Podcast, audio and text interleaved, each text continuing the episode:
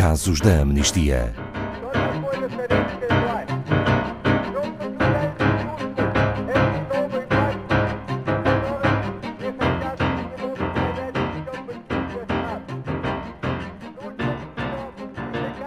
A corrida para o desenvolvimento e distribuição de uma vacina contra a Covid-19 entrou numa fase decisiva.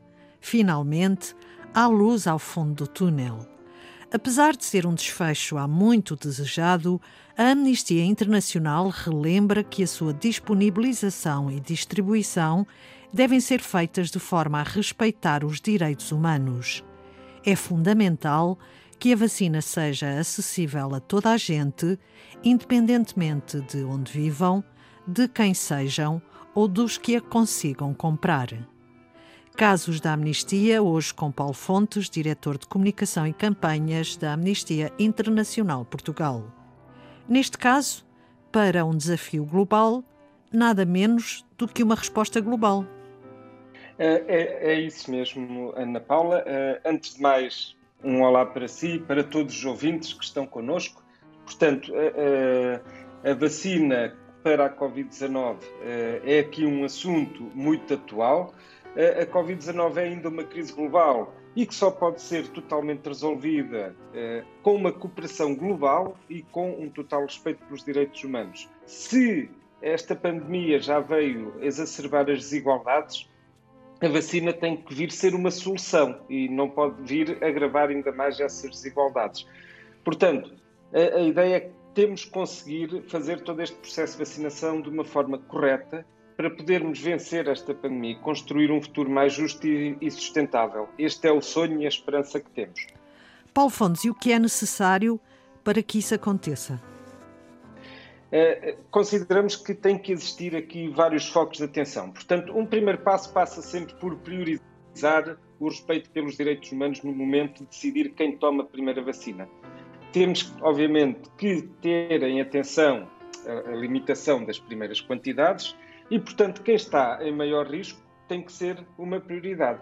Os profissionais de saúde, pessoas mais velhas, pessoas em risco por questões de saúde.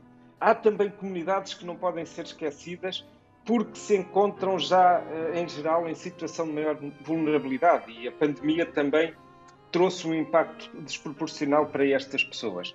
Estamos a falar de comunidades em situação de pobreza, comunidades indígenas, pessoas em campos de refugiados, entre outros. Eh, e, portanto, neste sentido, é preciso fazer sempre uma análise muito cuidada de comunidades que estejam em situações de maior vulnerabilidade e risco de contágio, tendo em conta fatores como as condições de vida ou de trabalho, as condições de habitação, eh, as condições de saneamento, eh, entre muitas outras. Mas depois, a nível global, existem também desafios muito grandes, com uma grande diferença no acesso à vacina entre os países mais ricos e os que não a podem pagar. Para vermos, eh, as nações mais ricas compraram já doses suficientes para vacinar as suas populações inteiras quase três vezes até ao final de 2021. Um exemplo muito prático disto é o Canadá, que comprou vacinas suficientes para vacinar cada pessoa cinco vezes. Portanto, estas nações mais ricas, que representam 14% da população mundial, compraram já 53% de todas as vacinas mais promissoras até agora. Aquelas que ouvimos falar mais, por exemplo, as da Moderna, já todas as doses foram compradas e 96% da Pfizer foram também adquiridas por países ricos.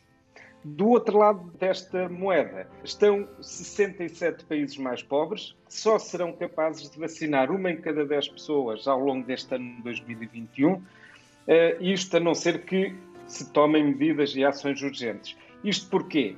Para estes países, este número não é sequer suficiente para poder vacinar a população em maior risco e os profissionais de saúde.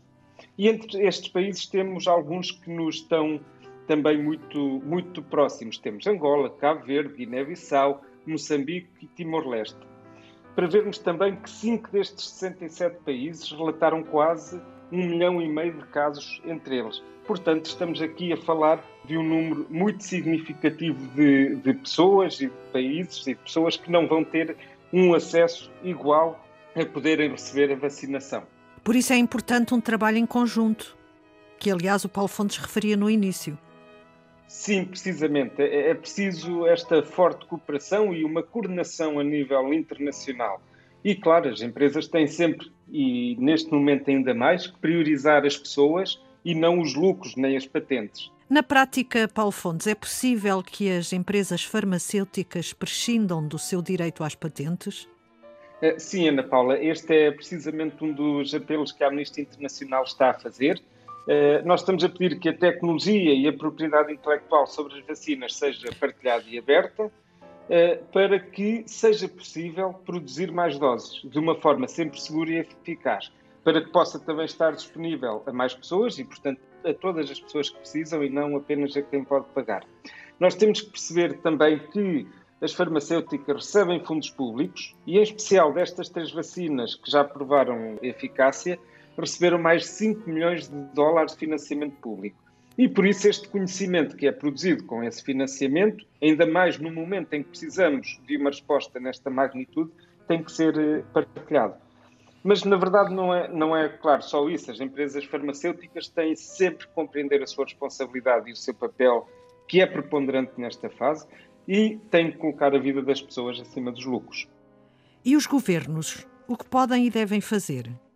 Eh, bom, aos governos estamos a pedir, em especial aos governos dos países mais ricos, que compreendam a sua responsabilidade e as suas obrigações de direitos humanos. Não se podem uh, só abastecer doses de vacina sem ter sequer em consideração que podem prejudicar o acesso à vacina noutros lugares, tem que ter um papel ativo na cooperação, tem que prestar assistência aos países que dela mais necessitam e tem que fazer tudo ao seu alcance para garantir que as vacinas são um bem público global e são distribuídas gratuitamente, com base nas necessidades.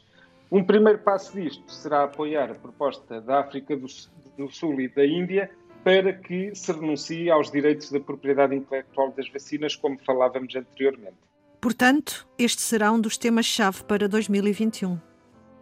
É, sim, Ana Paula, como já fomos vendo, este é um dos temas-chave eh, para 2021 e nós, na Amnistia Internacional, estamos a unir esforços com várias organizações para garantir que os direitos humanos estão sempre no centro de todas as respostas e desta também em especial e os ouvintes poderão encontrar os desenvolvimentos sobre este tema no nosso site, em amnistia.pt e nas nossas redes sociais. Acompanhem-nos. Obrigada, Paulo Fontes, diretor de Comunicação e Campanhas da Amnistia Internacional Portugal.